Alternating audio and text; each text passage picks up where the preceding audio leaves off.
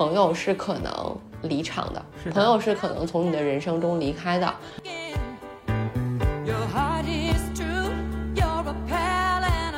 如果说活的年纪大，最大的一个痛苦，那就是不断的要面对失去。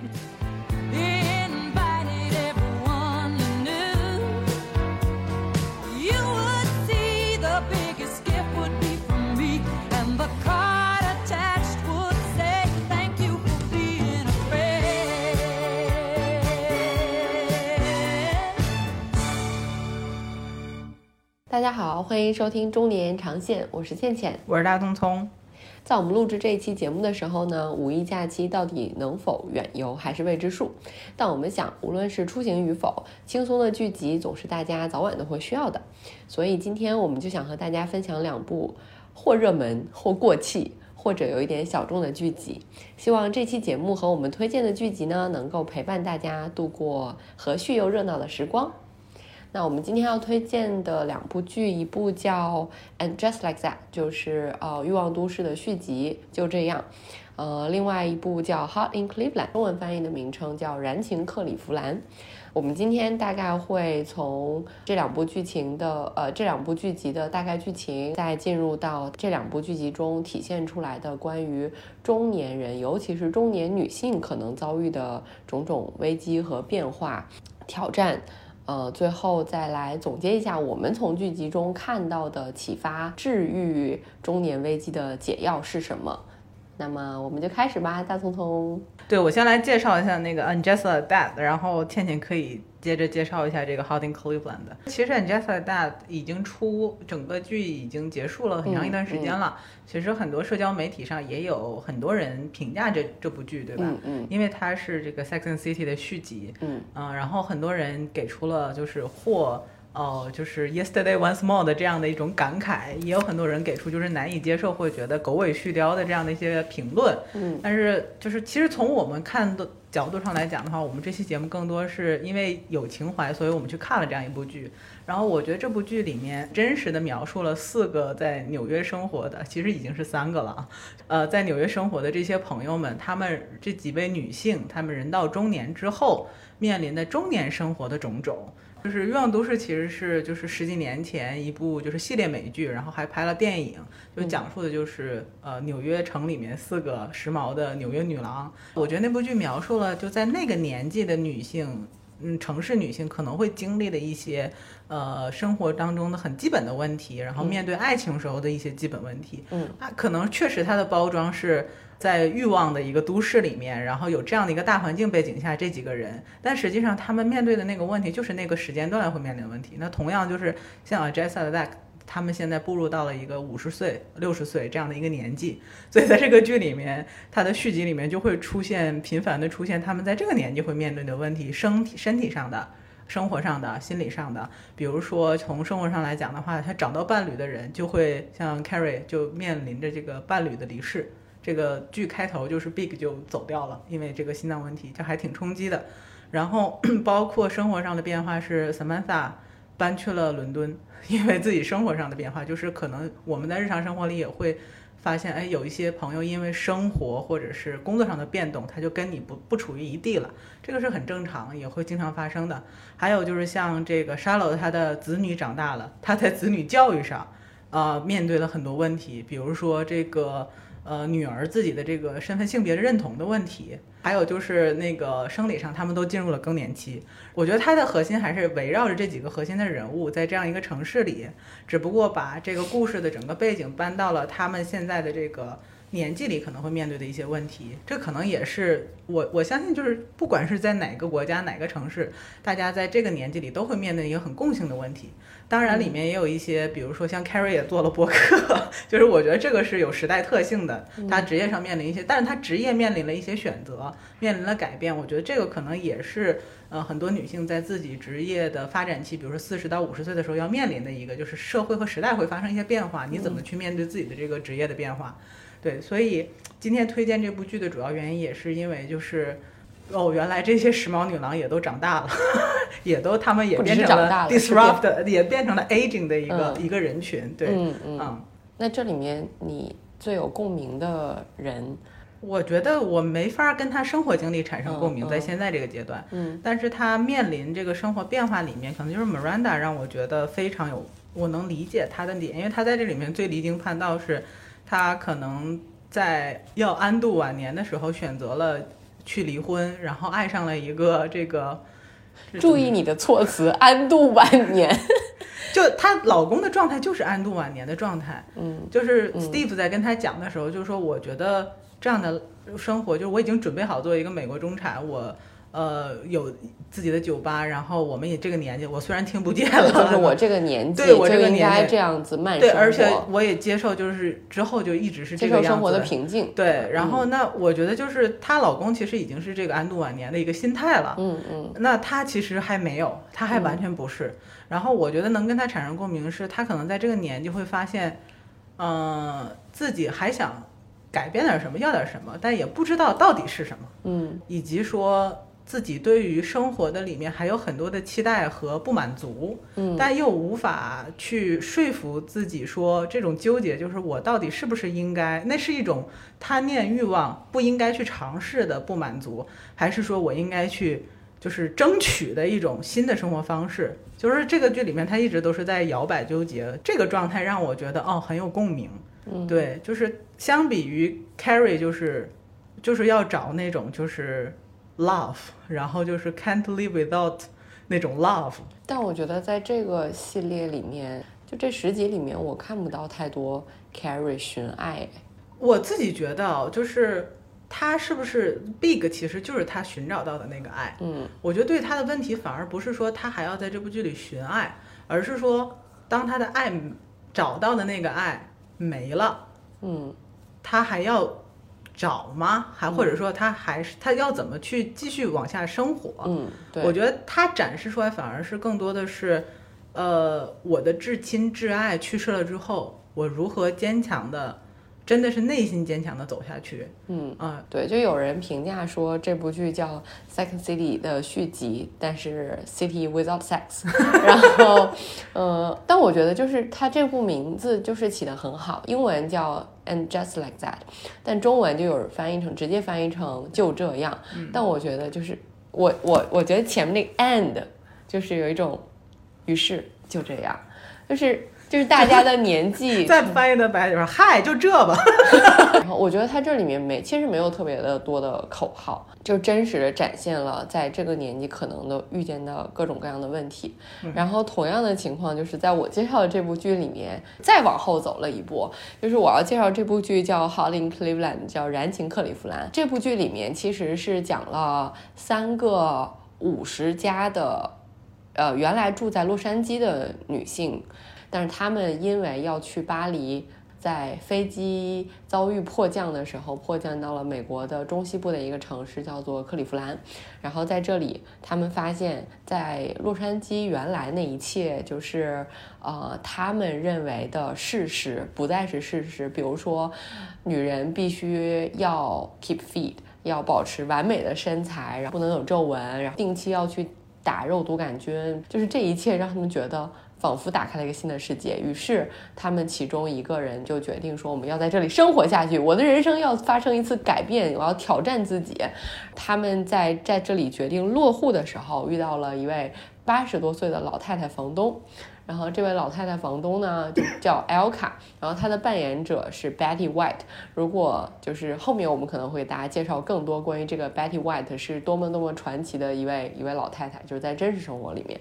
他们三个五十加和一个八十加展开了一段新奇的中老年时期新生活的体验。嗯，然后这部剧呢听起来就是大家觉得可能觉得一点都不有趣，但实际上这里面这个八十多岁的老太太承担了所有的吐槽梗，且硬朗又妖娆，就是这个八十岁。这部剧让我。呃，觉得很有趣的是，它探讨的呃方面，除了爱情、友情、事业，然后呃，包括对年龄和身材、身体焦虑，所有这一切的触碰都非常非常多。我最最最最最 enjoy 的就是整个剧里面的年龄梗，就是各种年龄梗的吐槽特别多。比如说那个 Elka 和他的那个朋友们就会说。哦，你看那个八十岁的老头，哦，他那个他那个髋关节一看就是原装的，就是没有换过的，就是非常的 sexy。你看，就是我们就要找这种身体好的老头，然后还说哦，葬礼葬礼是最好的 找男朋友的地方，就是对于八十多岁的人，在葬礼上找男朋友，就像我们在婚礼上找男朋友一样普遍，就是这样的年龄梗特别多，特别好玩儿，呃，然后就觉得趣味性其实非常非常强，但同时它展现了就是关于年龄的。充分的可能性，像那里面的那个过气女演员，她实际上演完这部剧的时候已经七十了，嗯，但你看到她那个宫二啊，你你之前觉得像麦当娜现在不就是会被吐槽说每天 P 照片，嗯嗯然后 P 的特别狠，你印象中觉得七十岁的人肯定肌肉是不紧身，觉得即使再练你也很难，呃偶尔可能会看到那种什么普拉提老师啊怎么怎么样，但是你真的看到一个女演员通过自己这样努，其实她也就是普通人嘛，然后我们可以说她是靠这个吃饭，所以说她花费了很多时间精力来维持这个肌肉。但是我们真正自己去练的时候，你就知道你想要达到这样的结果，你要付出多少努力，流下多少汗水。但我自己在那练的时候，我就啊想到他那个勾二的那个画面，我想说我要继续努力，我在那个年纪就可以，可以，就是他让我看到了那种真实的可能性。嗯，另外就是那个 Elka 的那个扮演者，就是 Betty White，她演这部剧的时候是八十八岁，然后这部剧结束的时候她是九十三岁。嗯，就你真的可以看到一个九十三岁的老太太，不失能不失智，活力无限，上着妆。然后，而且这部剧在真正拍摄的时候，每一集都是 live 拍摄的，嗯就是现场拍摄。他可以做到这样子承受压力，然后这样的参与，就是真的用他的长寿这个寿命的财富来延展了自己人生的宽度。后面我们再再讲，就是他人生就是每个阶段其实并没有大家想的那么顺利，只不过你站在他人生的最后的节点来看的时候，你觉得哇，他的人生我也想要他那样的九十岁。就就这部剧播出来的时候，很多人说说哦，Betty 就是 Betty 的这个九十岁我也想要，呃，嗯嗯。但事实上，要想达到那样的结果，其实你要不断尝试，且中间要经历的那些低谷，也是你自己要度过的。嗯就这部剧里面，他们每个人都非常真实的在经历焦虑和低谷，嗯但是他们找到了自己的解药，然后且不断的在面对现实，且像少女一样充满对新事物的那种憧憬。嗯嗯，我觉得这个是很难得的。嗯，嗯我觉得 Holly Cleveland 就是你推荐，我也看了几集嘛。它里面整个这个剧肯定它跟这个就是 Sex and City 或者是说 And Just Like That 不太一样的是，它还有一点情景喜剧的荒诞在里面。对对对对，就是它确实会把生活的一些东西做忽略，或者是做处理，做荒诞处理。嗯但是它确实里面一一些硬核的这个东西，它表现的确实很淋漓嗯尽致。对。就所以就是可能就不能 peer to peer，呃，不能 apple to apple 的去比，就是说嗯这个剧和那个剧或者怎么样。但确实这两部剧，我觉得我们推荐的原因都是因为在这里面都体现了一些很共性的问题，像你刚才讲到的女性面临的这个生理上的问题、生活转变上的问题、自我的问题，嗯这些都其实这两部剧里表现的虽然手法不太一样，但是很明确，嗯就是我现在就是要讨论这个问题，我的嗯。主人公就是这样的一些人，一群人，嗯。其实他们都很有代表。我们先来梳理一下这两部剧里面我们看到的中年女性遇到的各种各样的困难和挑战的这种变化。因为我们节目叫中年延长线，我们说我们要帮大家提前预见一些从中年到老年的各种变化。那这两部剧里面，我觉得总结来说的话，其实他们每个人都在面对着身体的变化，还有不断的失去，嗯呃，以及对自我的审视和怀疑，还有孤单，嗯。就是这种孤单不仅仅是说一个人，嗯。而是来自于生活和不被理解的那种孤单，嗯。呃，心理上的感受可能会在这一刻，即使结了婚也会很强，即使有朋友也会很强，嗯。对吧？是的嗯我们先来梳理一下这些，嗯。但是大家不要害怕，就是听到这部，我们后面还有总结，就是这里面仍然有希望的这部分解药。我害们现在怕也没有用。呃，如果说就是比如说说自己嘛，对，吧我们分一下层次。对，对我们先来自己说自己这个方面。就比如说进入更年期，自己真的太惨了，自我就是光自我这一个就就感觉就好惨呀。其实他们已经算我我可能 Howling Cleveland 里面有更多的关于年龄焦虑的这个问题，嗯容颜焦虑，然后年龄焦虑，对吧？嗯然后身材焦虑，可能、嗯反而是可能 Angela d a 里面关于这方面的焦虑反而少一些，但是比如说他也或多或少提到了绝经。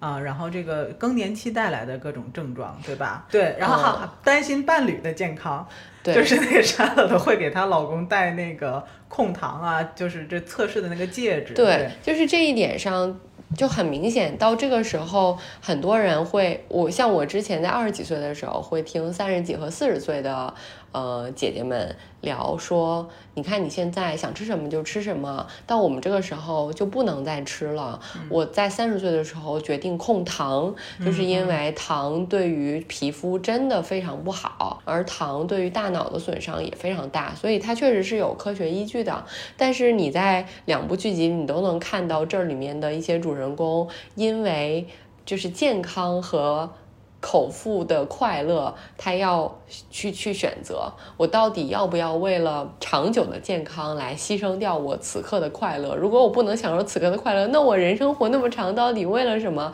我觉得很多人一辈子可能到了七八十岁，在养老院里面，你也会看到有的老人偷偷的藏一些零食，它它是你你你你人生一直要面对的，可能到了中老年阶段，这个问题就摆在你面前，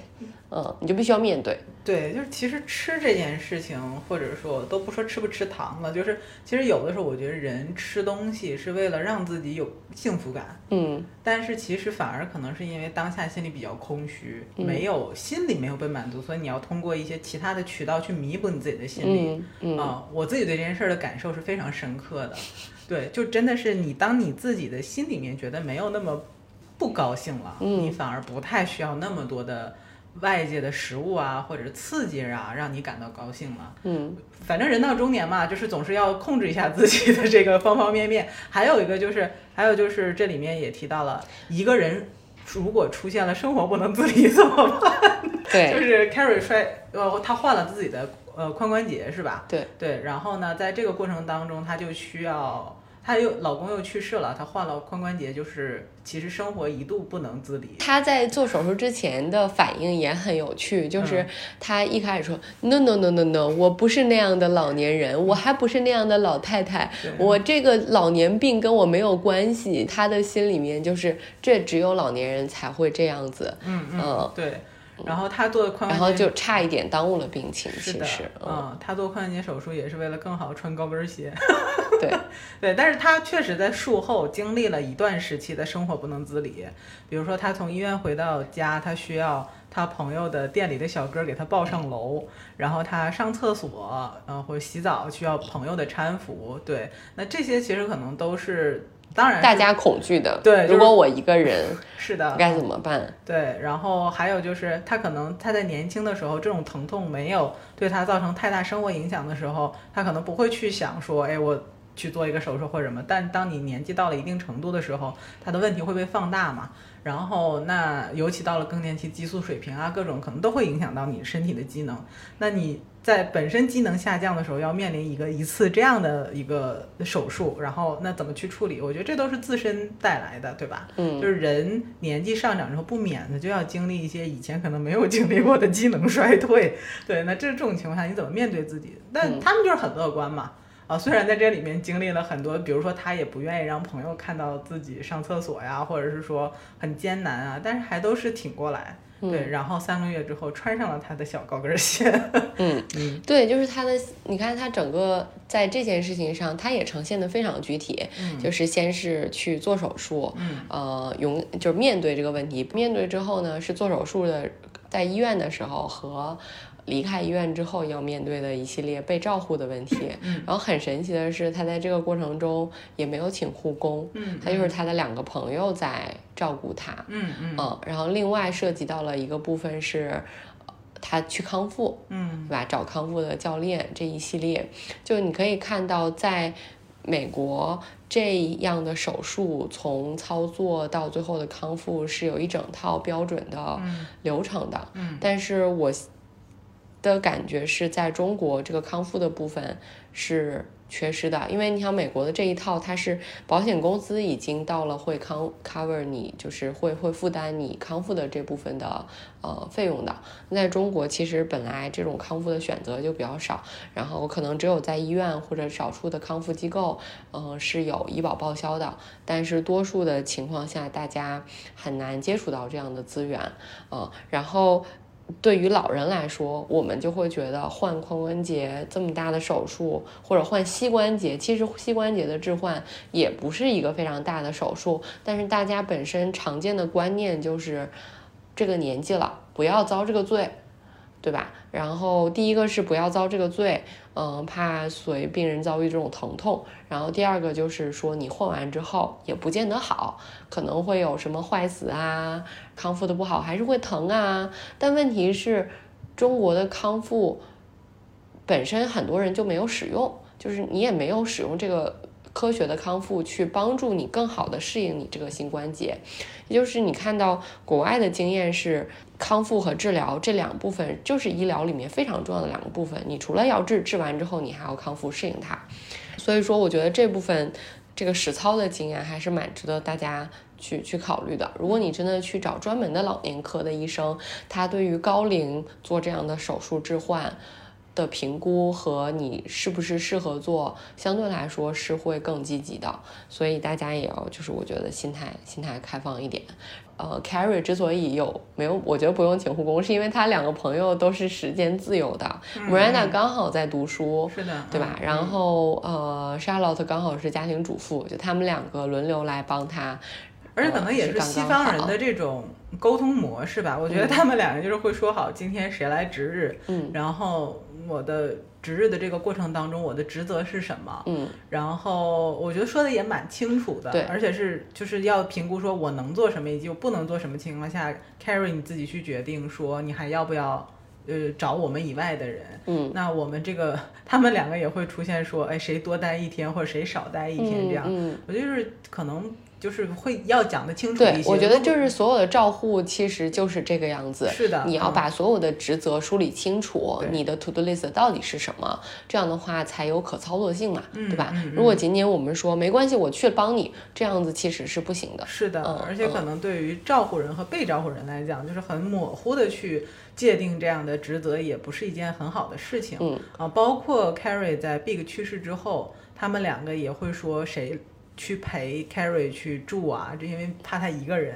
嗯我觉得这个时候其实就是大家也要说得很清楚，比如说像 Charlotte 那时候那个情绪状态，其实是不太适合去陪伴 Carrie 的，对吧？嗯啊，同时就是大家会发挥自己过往的这个能力。这这里面 Charlotte 和 Miranda 他们两个都生了孩子，嗯但 Charlotte 明显就是那种强调自己能力一定要不断精进的母亲，在抱起 Carrie 的时候就说，呃，对于。呃，孩子的这个急救的要求是妈妈要随时能抱起孩子，嗯所以他就是不断的锻炼自己的臂力，是要能抱起他的现在孩子的这个程度，所以他能够抱起 Carrie，而 Miranda 就完全不知道该怎么操作。我的体会是，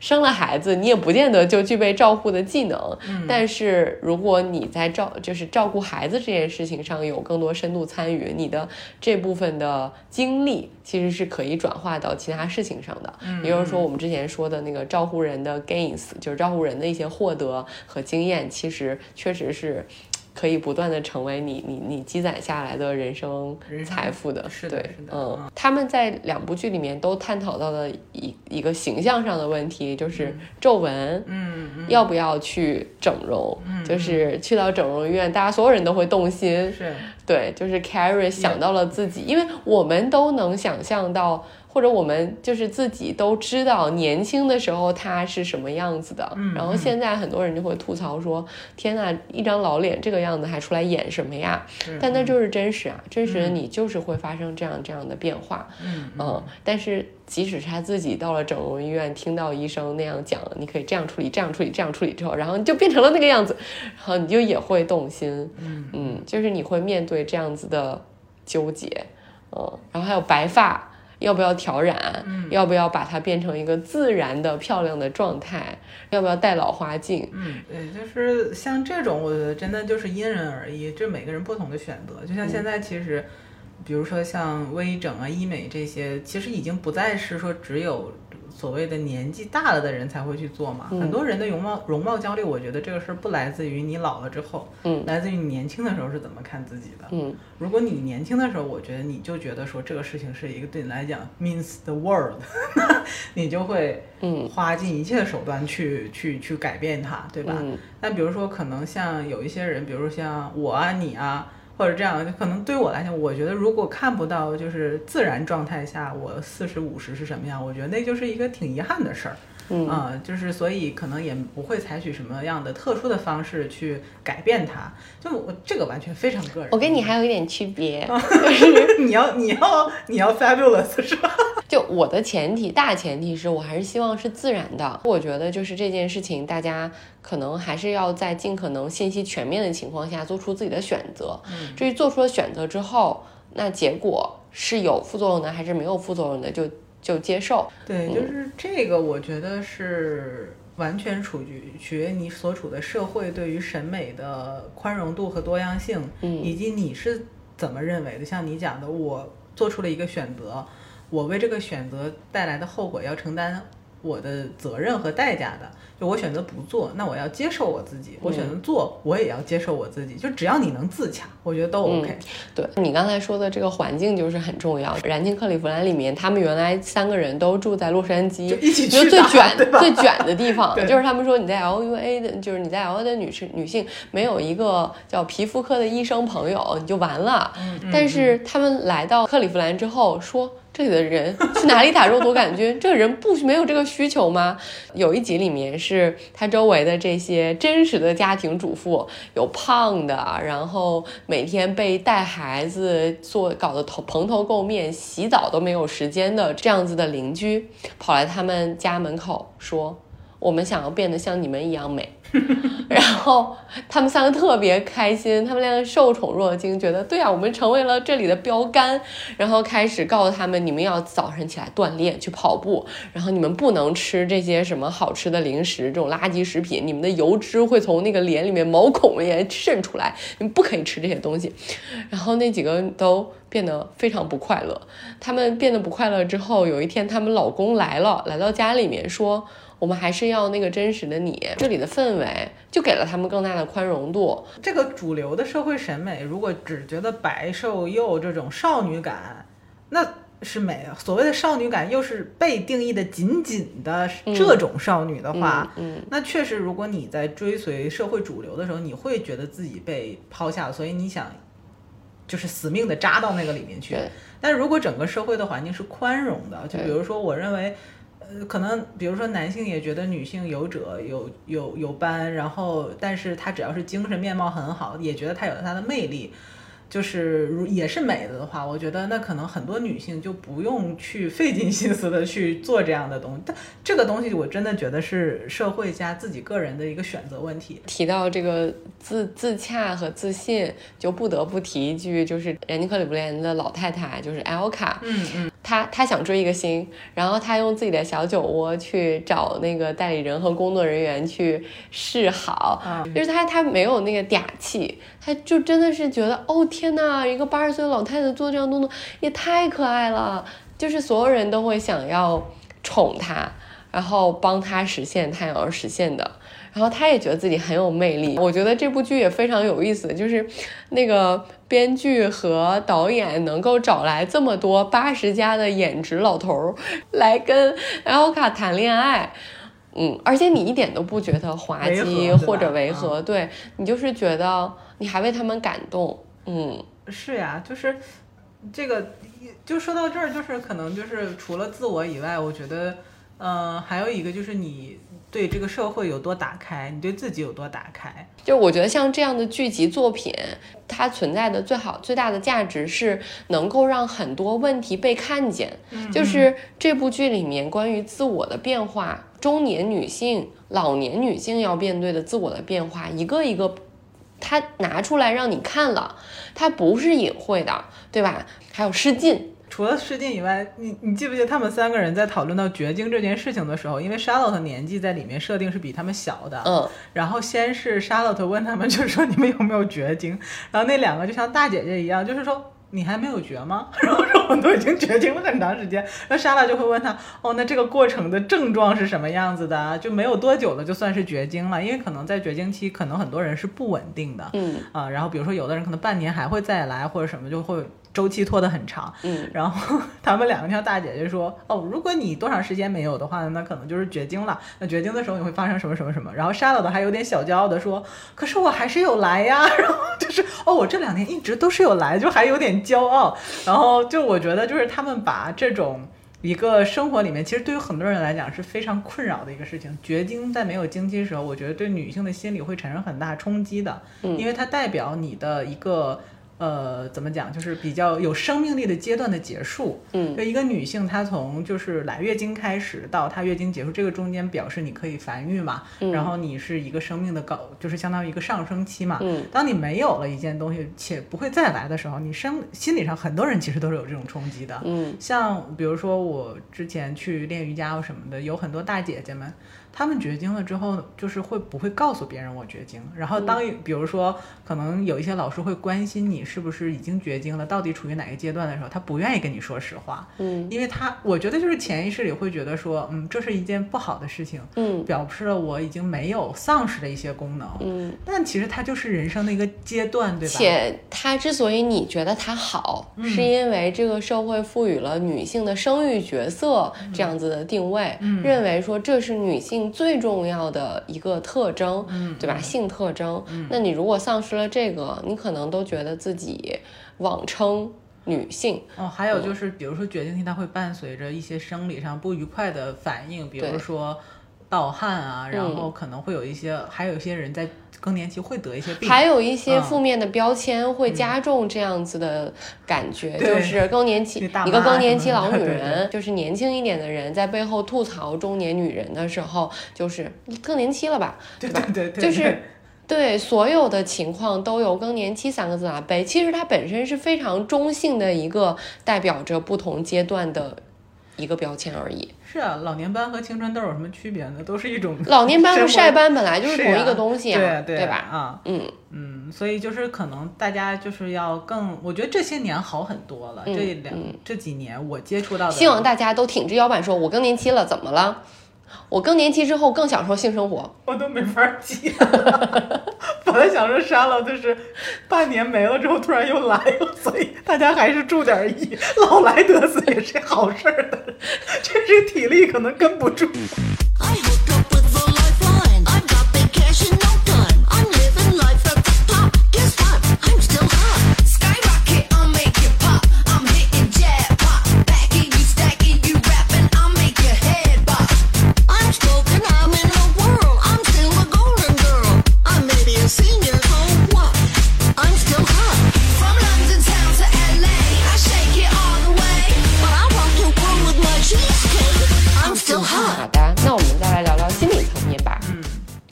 就是心理层面的变化。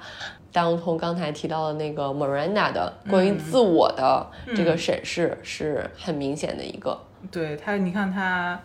其实也算成功律师了。然后在五十岁的时候他就 quit 掉，然后重新进入学校去学习。对这个我觉得就是自我再发现一次，对吧？但是即使他，我们看起来觉得他的这个事业一直是成，他最后是做到那个律所的合伙人嘛，嗯我们觉得就是成功女性精英，然后自己买了房子，嗯嗯嗯，甚至老公的事业可能都是靠她来，然后有老公有孩子，在大家眼里就是完美啊，事业家庭一样什么都不缺。嗯，但他在自己反思的时候，就是对自己的人生不满。不满意，非常、嗯包括他工作他不开心啊，嗯就是他最后是因为就是他 quit 也不是很 happy ending 的这种，说真的荣誉退休这种，嗯对吧？嗯他是主动 quit 掉的，嗯然后。呃，他再去学校，我觉得他只是在这个 gap 的这一段时间里面去找一些认为自己认为有兴趣的事情去做，去参与，对吧？嗯然后，嗯、包括他对自己婚姻的反省，对啊，他在婚姻里真的高兴吗？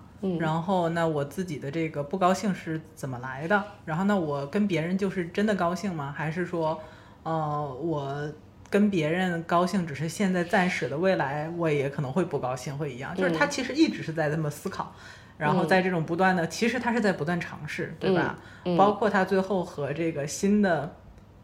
男朋友 对，然后嗯要搬去那个 L A 去去生活的时候，其实他们俩那个对话挺有意思的，就是说。呃，就是应该是 Carrie 吧，问他说：“你有想清楚吗？这个只是嗯暂时的，嗯还是说就是你觉得它 worth a try，对吧？嗯然后他就觉得说，这应该去就是打开自己去试一下。嗯我觉得这个也是说明，就是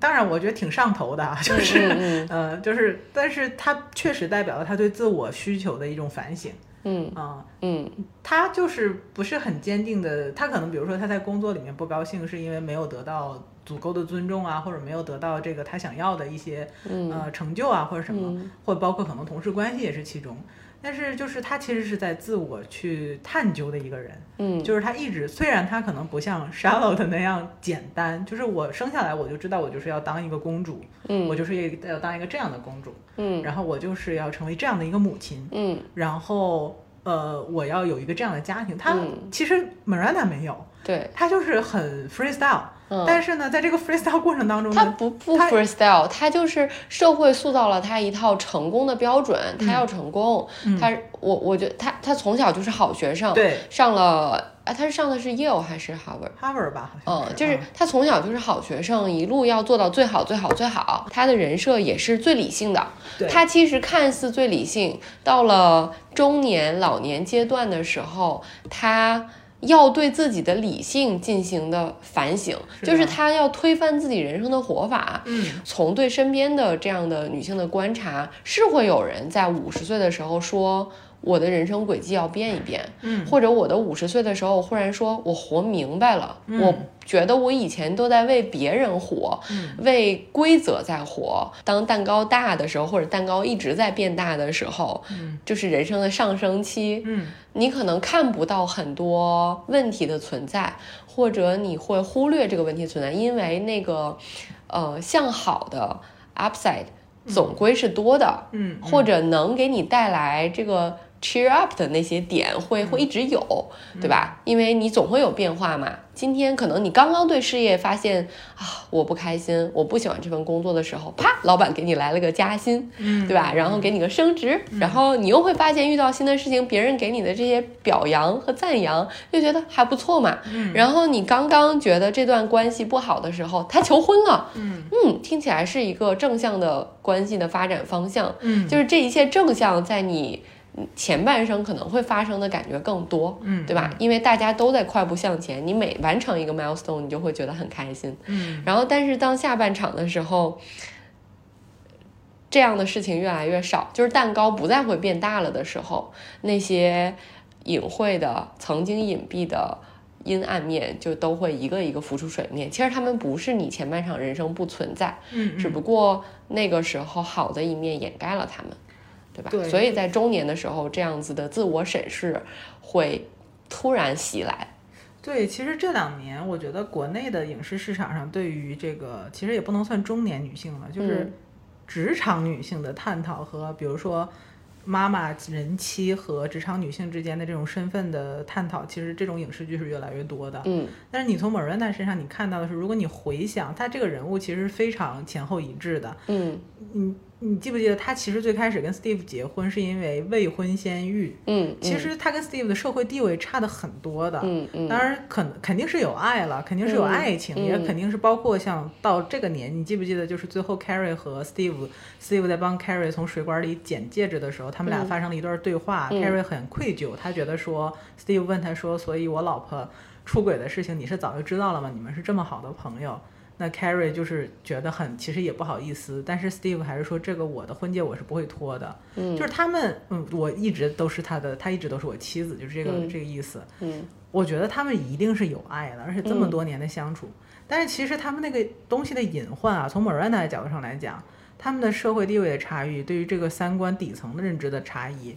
然后到他们结婚之后，Miranda 其实是为了他，然后搬从上东去搬到了这个布鲁克林。然后包括中间，因为两个人可能 Miranda 是太要强的一个人，然后 Steve 有过 cheat，然后最后两个人又和解。这个过程当中，就像你讲的，他在年轻上升期的时候，他对于自我需求的审视、自我需求和生活的平衡，在自我需求没有那么强烈的、明确的情况下，和这个生活的平衡和妥协的时候，他是会掩盖一些他底层内心的东西的。然后这个东西很快就会被什么一些琐事就过去了，比如说，哎呀，孩子要照顾，婆婆要照顾，然后事业要顾。但是等你真的生活里面没有那么多事情的时候，你的那个需求可能又浮出来了。对吧？就是所以这个，我觉得，所以这个人物让我挺有共鸣的。就是我现在觉得啊，我三十多岁，我现在暂时父母还可以，不太需要我照顾，没有小孩，没有家庭这些事情去烦心。有的时候我会，我记得有时候工作的时候会有很多那种自我的那种纠结和焦虑。我有一个同事就跟我说：“你就是太闲了。”才会有关于自我的思是的考。是的，就是对哎，我是不是这样不太对？或者说，哎，我为什么？他就是说，你就是太闲了。如果平时你晚上回到家，比如说七点到九点半这段时间，你不留给自己，全是被什么孩子的作业，然后父母的这种就是每天跟你的 complain 去纠缠。嗯，他说你不会有时间去想这些东西的。嗯但我不同意，就是即使他说的是事实，嗯但我觉得所有的妈妈、所有的儿媳妇、所有的有多重身份的人都应该留给自己时间，因为你早晚要面对自己。对呀、就是到了你人生的后半场，终归是会从很多事情上抽离出来。你之前我们提到过，人退休之后嗯就要重新界定你是谁。嗯，那这个时候你的社会身份没有了之后，你到底是谁呢？你那个时候就必须要面对自我了。如果你从来没有考虑过自我，或者你把自我压抑了太久，会很遗憾的。嗯，或者你到那个时候推翻自己前半场的人生嘛？当然，我觉得也不至于，就是那是我前半场的人生，我现在也可以重来。嗯我觉得像那个《Hot in Cleveland》里面，真的他们是这样的，他们三个就是很勇敢的。我觉得一定程度上否定了自己前半场的人生。嗯他们在那个克利夫兰的时候，还是会保持他们原来的这种节食、节制，嗯呃，对美的这种追求。对爱的憧憬，持续的去去 date，但是同时他们也努力发生了改变，比如说 Joy 重新返回学校去读书，然后在学校里面那个选择了新的专业，觉得自己前半生的这部分的一部分就是打探信息的这个天分，或者查男朋友信息的天分，最适合干的就是私家侦探。两部剧里面我们都能看到，就是事业上他们的自我审视。这部剧里面的那个 Betty White。就这个老太太，就是影坛常青树，但其实你真的去看她的人生的时候，她不是这样一帆风顺的。嗯嗯，她的人生也是有若干次的闪光和若干次的低谷的，嗯嗯，但是就是你你到了这个某一个人生的节点，其实我觉得就是可能中年时期，就是更年期那个前后，可能就是生理上和嗯社会层面都会叠加这种负面的效应，嗯，让你觉得人生简直就是过不下去的那种低谷，嗯。嗯。对，尤其是经历过高光时刻的人，更容易有这种感觉吧。那我们来聊聊解药吧。嗯就是我觉得在这部剧里面，其实有看到面对这些问题的一个几个共性的解药。嗯，嗯，你来喊出第一个解药的就名字。就是中年女性的友情。对对就是其实就是讲这期节目的时候，我这个点一直是让我觉得挺感慨的点，就是。呃，怎么说呢？我觉得对，嗯、我们上一代人的这个观察，就其实当家庭以家庭为单位的时候，中国人很多的传统是家丑不可外扬。嗯嗯，但是你知道，就是你脑海里总能闪现出妈妈身边会有一些小姐妹，在妈妈扛不住的时候，还是会跟他们吐槽。但是吐的时候呢，又就像倩倩最开始讲的，可能会经历那种，哎呀，我吐完了之后，会不会这个事儿让她知道了，我不好意思啊，或者是说，呃，这个如果小姐妹以后崩了之后，哎呀，她知道我这些家里这些事情怎么办呀？而且我觉得妈妈他们那一代人有更大的一个嗯隐性的问题，就是他们的很多朋友因为都是工作里面认识的，对，啊呃生活交集太紧密，对就是说，哎，他会怎么看我呀？大家可能圈子都认识，是，嗯嗯，对。但是，而且有的时候可能会觉得说，哎呀，最后还是要一家人，对吧？就是如果亲疏远近的话，还是要这么去论的。嗯但其实有时候你想想，就是真的是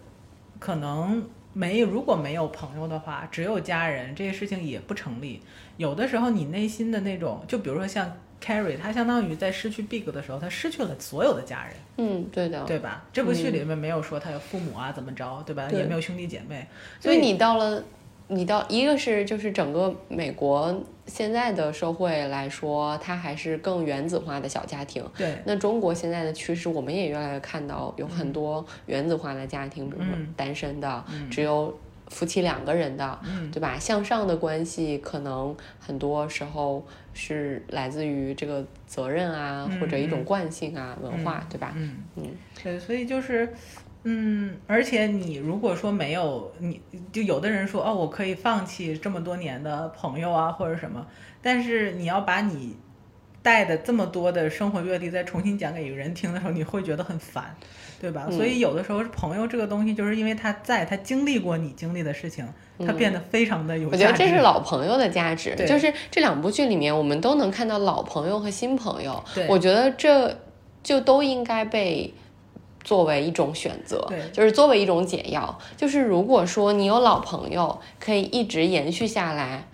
非常好，因为他懂你，懂你一切的过往，你不需要再去讲你人生中过往的一切，嗯有些你不愿意提起来的事情等等，他们都知道。但是即便是这样，老朋友也还是有一些不可讲，因为老朋友是你们彼此都 know them so well，就是对，就是太了解老朋友一旦撕起来的话，那就真的是往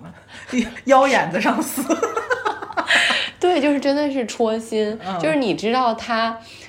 就像、那个、最大的软肋。像 Charlotte 和这个 Mir- Miranda，因为他的新恋情就撕了一次。嗯嗯我觉得那嗯次如果 Carrie 不在的话，那就真的撕没了。嗯，就是以嗯。Miranda 的性格，就是可能他就会觉得说，你你到现在这个阶段还要榨着我。嗯那 Charlotte 就会说，我们这么多年朋友，你怎么能干出这种事情？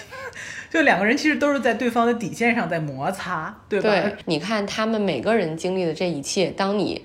失去了婚姻，失去了伴侣，孩子离开，嗯、失去了工作，经历事事业经历低谷，所有的这一切，当你经历的时候，还有失能，你经历自己能力的丧失。如果没有家人在身边，那你可以依靠的是谁呢？那就是朋友。对如果你不能忍受他的恶习，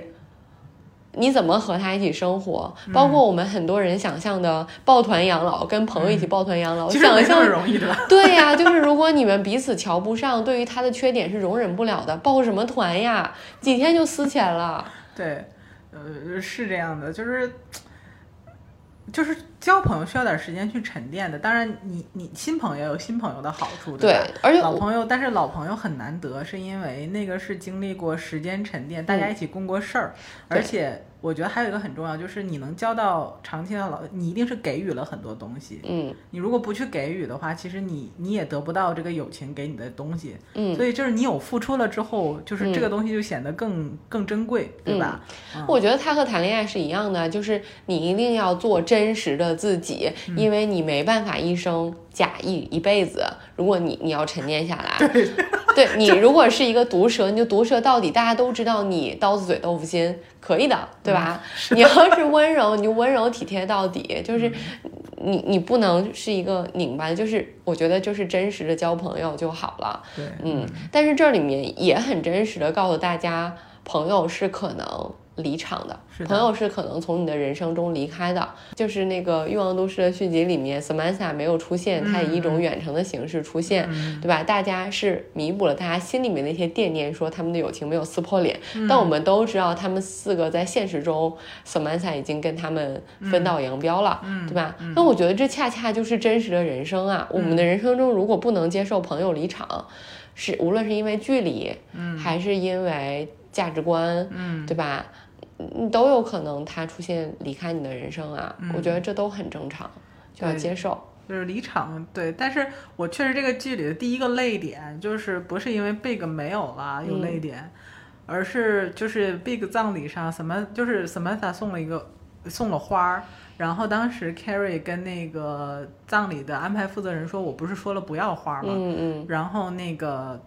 葬礼的负责人说：“这是你朋友送来的。嗯然后嗯 Samantha 那个卡上只写了 Love Samantha。嗯哦，就第一个泪点就飙出去了。就是嗯我觉得就是虽然他离场了，然后嗯可能这个友情的裂痕也无法再修复了。嗯，就嗯他其实剧里面给了一个理由是说嗯，Samantha 因为 Carrie 把他经济形势不好，然后把他 fire 掉了，没有让他接着做经纪人，然后可能也嗯不悦。嗯就是 OK，就是他合不合理，我们先暂且不谈。就是说他们两个之间可能真的产生了裂痕，嗯就是这个东西也没法修复了，我觉得。嗯嗯呃就但是呢，就是那个友情沉淀下来的东西，还是会在你生命中最需要的时刻，嗯如果还有爱在，它还是会出现的。嗯嗯，对，所以就是就是你你也得接受有些人在你生活里就是进来出去，进来嗯出去，嗯对，但是他确实是在你人生的某一个阶段给过你你需要的支持。就嗯比如说这些剧里面，你其实看。这些女人们之间，其实有很多大事儿上很难依靠男人，都是对，这就。是我说的。其实很多人觉得女女性之间的友情都是那些。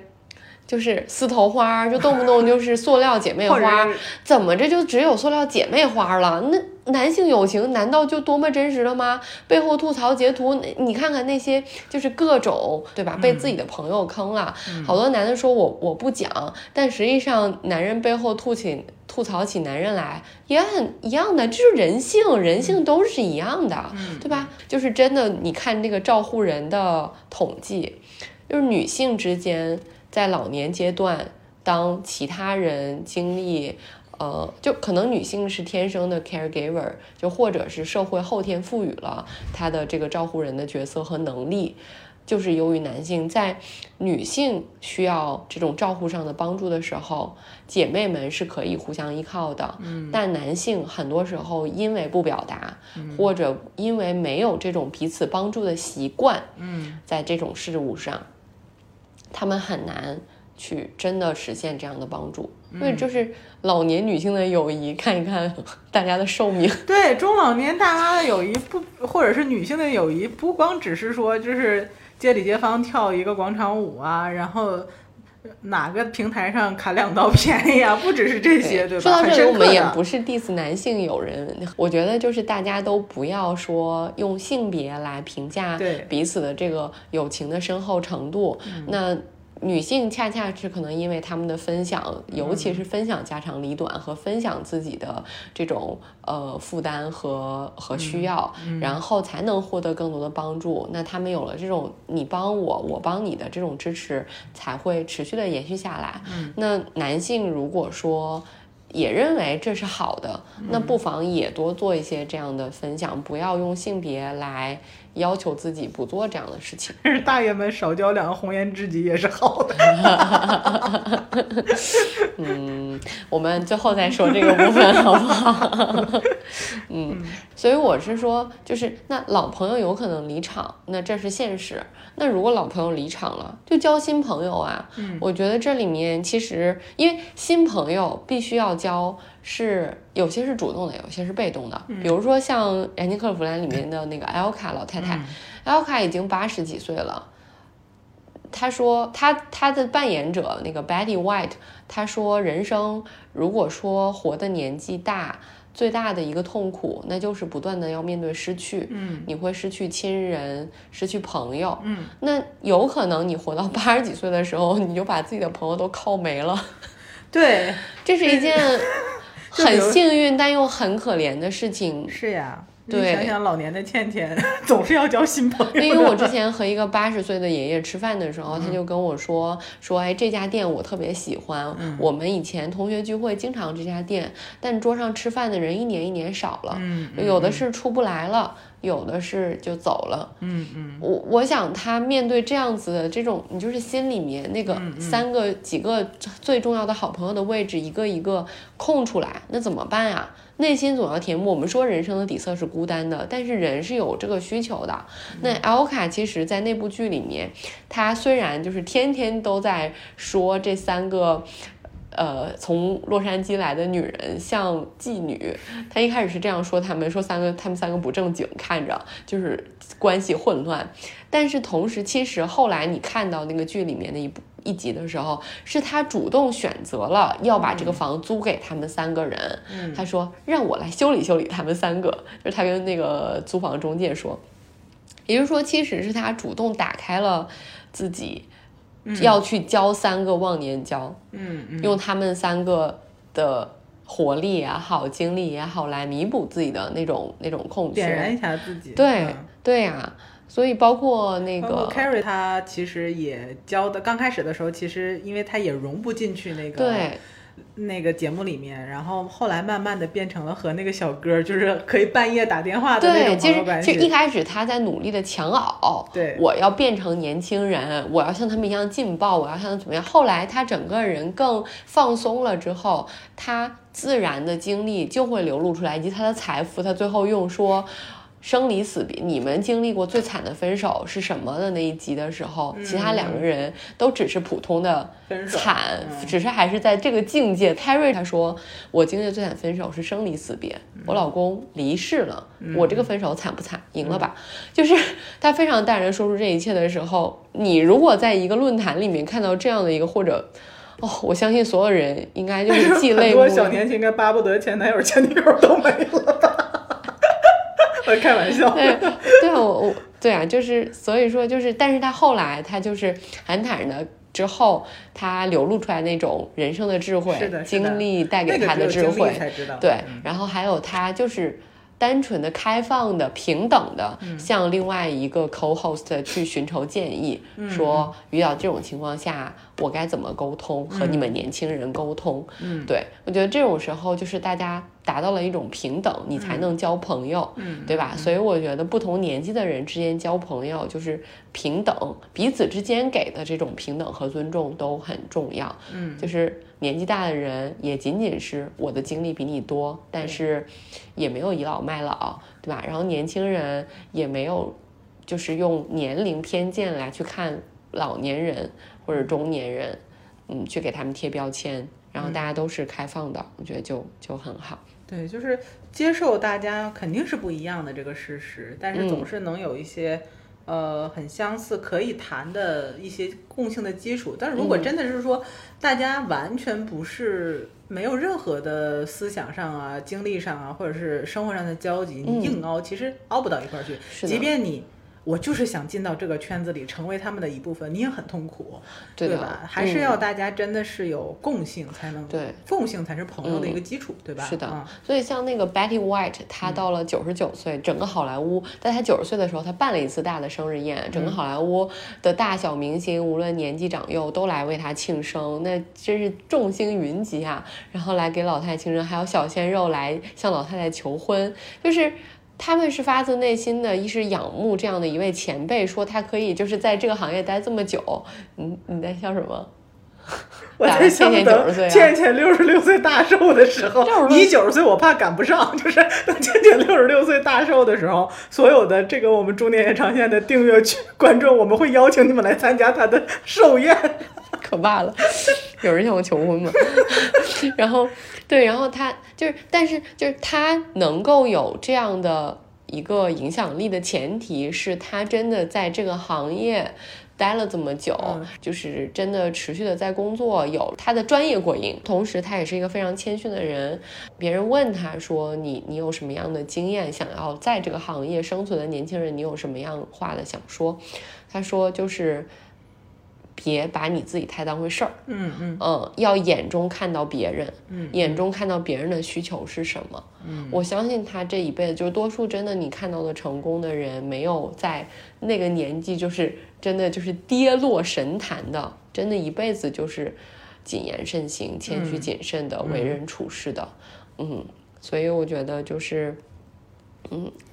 对，然后而且他说了一句话，说在这样的一个年纪，在我这个长寿的年纪，嗯，衡量成功的标准只有有多少人真正的关心你、在乎你。嗯嗯，当然不是唯一啦，我觉得，但是他自己是很在乎这个呃他首先感情的，肯定是一个在意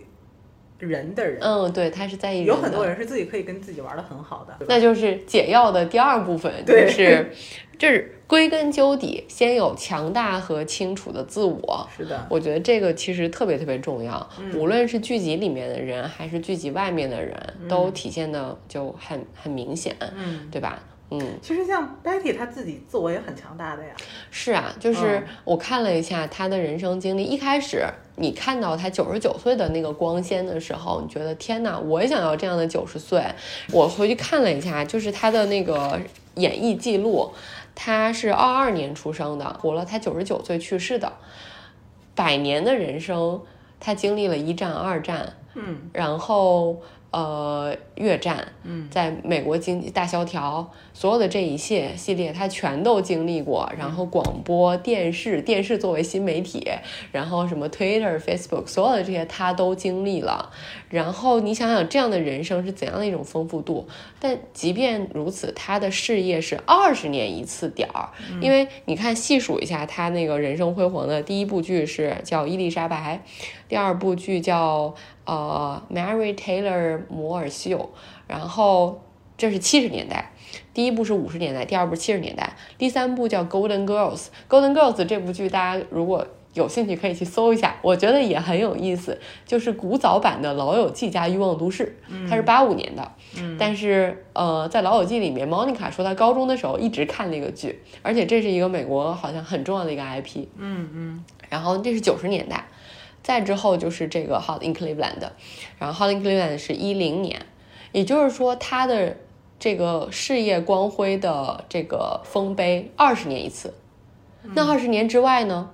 他是不是都是在人生的低谷，要自己去一步一步经历这一切或者切？没有那么锋芒的时候吧，也不知道，尤其是在第一个二十年，你不知道后面是不是就从此就没有峰值了。对对，我们对呀、我们经历第一次人生长的这种低谷的时候，所有人应该都是很很迷茫的。对你，其实你在低谷的时候，你也不知道自己是在低谷，因为你也不知道前面是往下还是往上，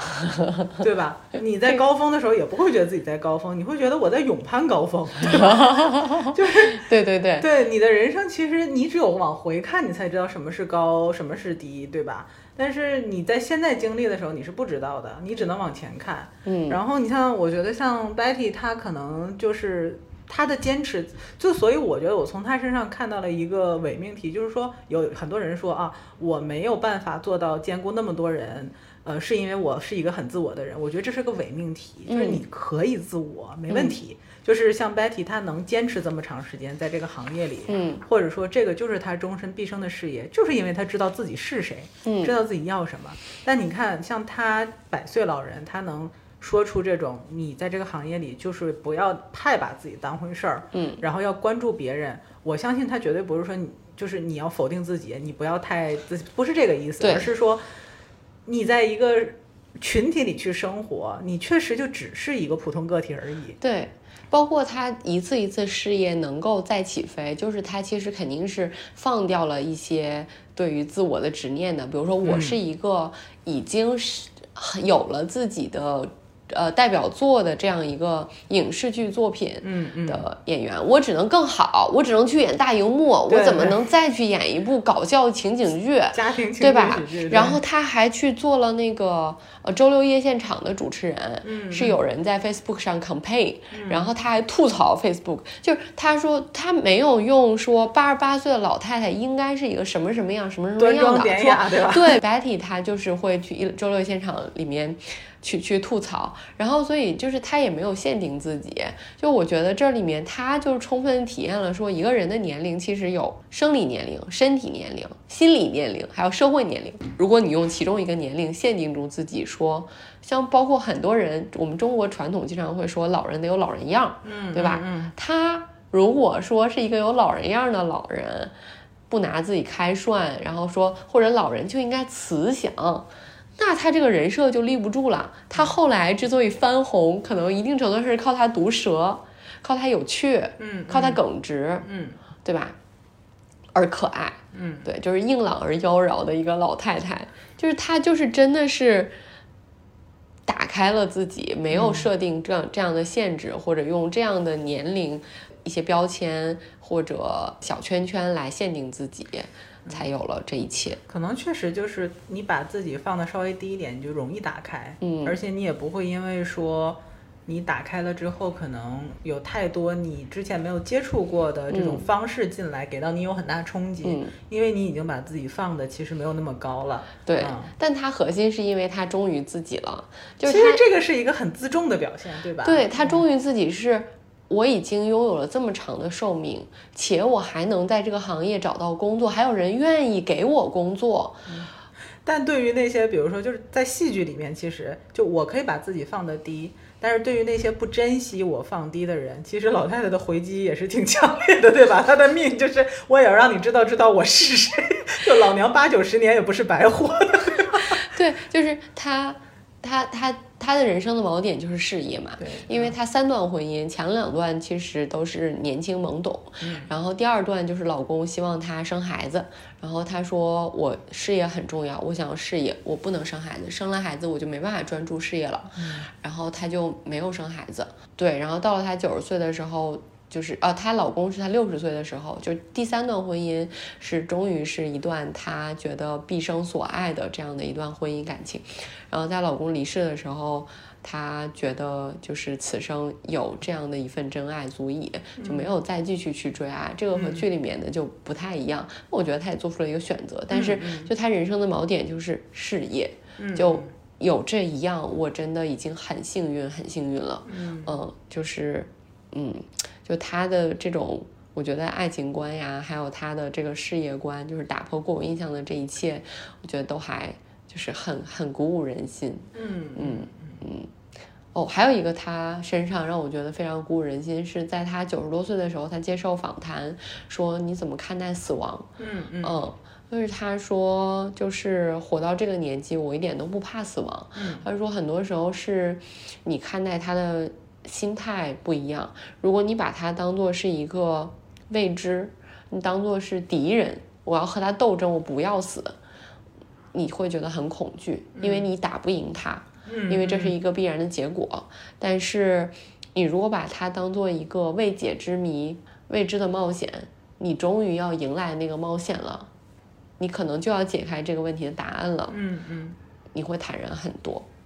嗯，就是他的这种态度，我观察我身边的很硬核的女性，包括你，就是我觉得就是身上有很多有一个很共性的东西啊，就是你们的生命力是非常顽强的，不光是我身体上的，而是说嗯。在面对生活里面的问题的时候，你们有一个很核心的基本态度，嗯，就是 OK，我知道了，我要过下去。我要过下去。对，对，然后、呃，你别人怎么想的，我能管，我可以，我会尽我最大所能去管，但是我知道我有极限，然后我知道我的基本原则就是过下去。嗯，就是这种生命力，就是你很难去给它有一个特别详细和具体的描述，嗯就是说出本指南，就是如何活成硬核女性，其实你很难，对吧？嗯，但是它就会三五不时的在生活的方方面面蹦出来，嗯。你最后找那个根儿就是这个东西，嗯，对，就是可能你你终归是要通过，无论是主观的给自己设立这种信条，还是通过客观的，嗯，环境的影响。比如说，我觉得我们想要推荐这两部剧，就是希望大家沉浸其中的去看一看，他们都在经历这一切。你会在他们的这个浓缩的剧本中去体验到他们人生的每一次。就是过不下去了，或者他们遭遇的那种真的是非常荒诞的，但是可能生活中你遭遇的情况要比他们还荒诞的、不可理喻的那种情况，你还是要过下去，是的，就这几个人里面，且你还是会迎来转机。对，就这几个女性角色里面，不管是谁，她其实都没有一个角色是说天天就是痛苦，在家里纠结挣扎。就是我觉得最纠结的可能也就是这个 Miranda 了吧，嗯她纠结也是以一种我去尝试的去纠结，但是没有一个人物角色是说。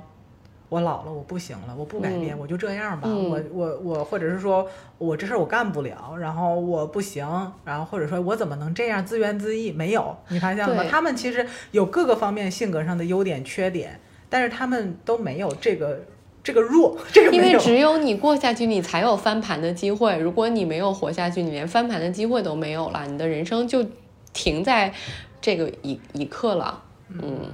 对，对。所以就是我们说的最后的一个一个解药，就是要打开自己，嗯。就是即使是你觉得现在自己是一个多么多么悲观的人，嗯。嗯，可能也要尝试一下，像这里面我们提到的所有的这些剧情中的人物，还是他们在剧外的真正的生活里面的人一样，去尝试着被激发一下，对去去打开自己。那听到这里，我们要讲一个最后最最最劲爆的部分，就是算算作是彩蛋，好吧打？开自己之之 直面自己中老年时期的，性生活学，叫什么性性需求？嗯，就我这是一个彩蛋梗，就是我想了想啊，就是说他确实可能会有点激大聪爆，聪之前的观察终于用上了，终于有机会讲了。就是这件事情，大聪已经憋在心里已久，我们没办法为他端单独做一期节目，怕被就是禁掉。对，我我现在想想，就是他很吸引我的一个，就是这个角度很吸引我的一个点，就是因为它太具生命力了，就是它太鲜活了。就是在这些剧里面，你看，不管是追爱，还是西方社会上是就很直白的去在讲这个话题，对吧？就是你如果另一半不在了，你的性生活怎么办？对，嗯或者说你另一半在的时候，你们处于一个什么样的状态？比如说，他们三个在吃饭的时候，Charlotte 还会跟他们分享夫妻生活，然后其他两个人还说啊，你们这个岁数啊，还会做这个，就是就是你会觉得说，OK，就是。中年女人也会谈论，也还是会在谈论这个事情的，但可能在亚洲文化里面会相对隐晦。但是其实这只是我们的想象。我看了很多这种中老年的这种相亲节目，我发现就是对于这个就是再婚或者是说再配再寻求配偶的性生活的匹配度，对他们来讲很重要，而且他们直言不讳的会直接去讲这个事情。嗯，那对我来讲的启发就是，其实他们活得更直面内心了。就当生活没有那些乱七八糟的，就是你在看，很少有人在二三十岁的婚恋市场上会把这件事情当成一个条件来谈，嗯对吧？大部分人会说什么户口问题、房子问题、经济来源问题，嗯呃，然后什么家庭住址问题，就是各种问题，然后以及包括你刚才讲到的婚后要不要小孩的问题。嗯，但是当中老年婚恋市场的时候，就会很明显的说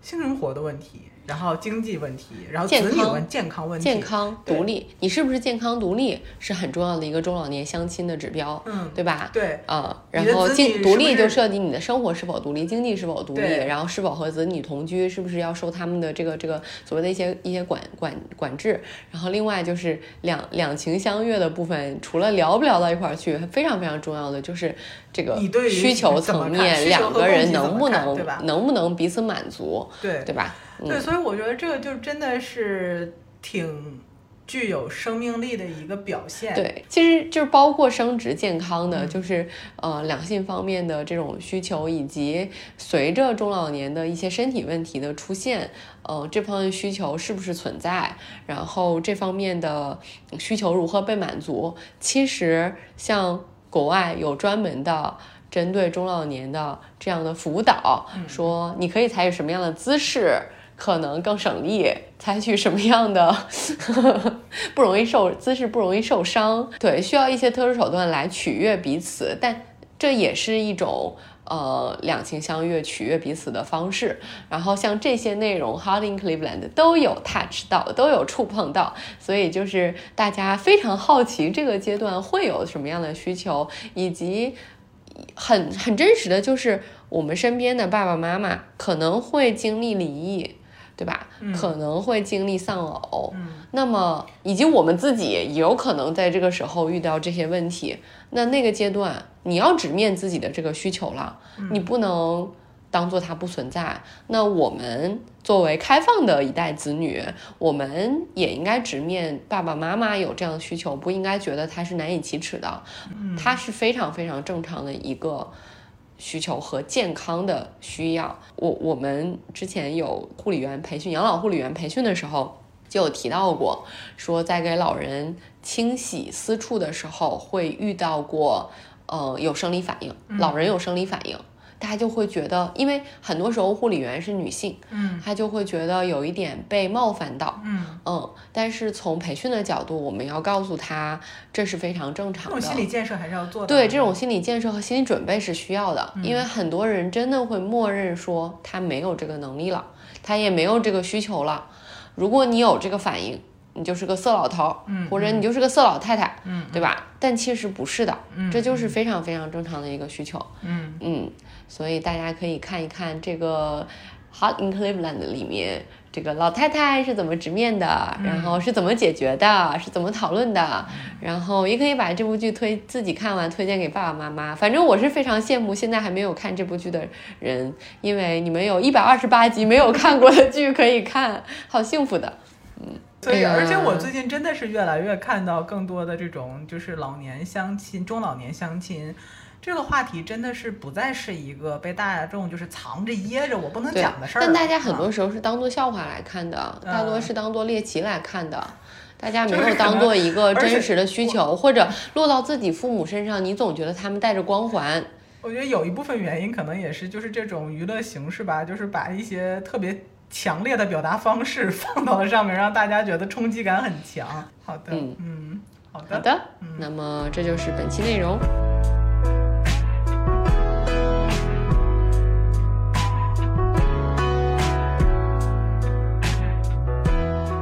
感谢大家收听本期内容。我们的听友微信群已经开通，欢迎添加小助手 Disrupt Aging 二零二一的微信 D I S R U P T A G I N G 二零二一，成为我们的好朋友，入群和我们分享讨论你的生活困惑，或者向我们推荐主题以及身边的嘉宾。大家也可以查看 show notes 以及节目详情中的相关信息，与我们联系。期待和大家相见。This particular diamond is extra special. I know you might be gone, and the world may not know. Still, I see a celestial.